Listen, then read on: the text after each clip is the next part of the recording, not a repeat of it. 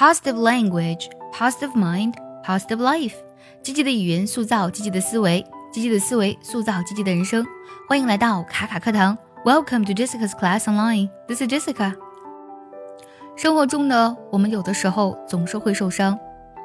我们受伤的时候呢，会感觉到非常的低落、抑郁，很有压力，很烦恼。这种负面的情绪呢，每个人都不可避免。但人和人的差距是怎么被拉开的呢？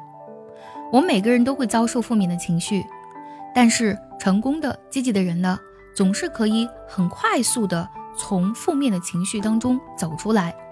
我们把它叫做恢复的速度。他们的恢复的速度呢是很快的。他们会陷入负面情绪的这种痛苦当中，但是呢，不会一直陷在那里。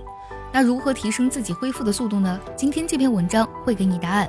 今天我们来分享一篇英语美文，叫做 What is your recovery rate？你恢复的速度是多少？接下来我们来完整听一下这篇文章。想要专项练习呢，并且和小伙伴们一起在群里打卡学习，可以加入早餐英语的会员课程。你不仅可以参加我的直播，而且呢，只要微信加“早餐英语”四个字的拼音，就可以收到我送你的一份学习大礼包。让你在英语学习的路上呢少走弯路。What is your recovery rate? How long does it take you to recover from actions and behaviors that upset you? Minutes? Hours? Days? Weeks? The longer it takes you to recover, the more influence that incident has on your actions, and the less able you are to perform to your personal best. In a nutshell, the longer it takes you to recover, the weaker you are and the poorer your performance. You are well aware that you need to exercise to keep the body fit, and no doubt accept that a reasonable measure of health is the speed in which your heart and respiratory system recovers from exercise. Likewise, the faster you let go of an issue that upsets you, the faster you return to an equilibrium, the healthier you will be.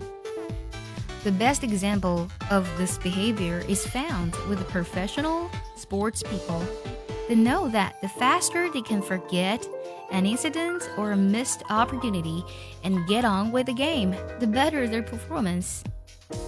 Imagine yourself to be an actor in a play on the stage. Your aim is to play your part to be the best of your ability. You have been given a script, and at the end of each sentence is a full stop. Each time you get to the end of a sentence, you start a new one, and although the next sentence is related to the last, it is not affected by it. Your job is to deliver each sentence to the best of your ability.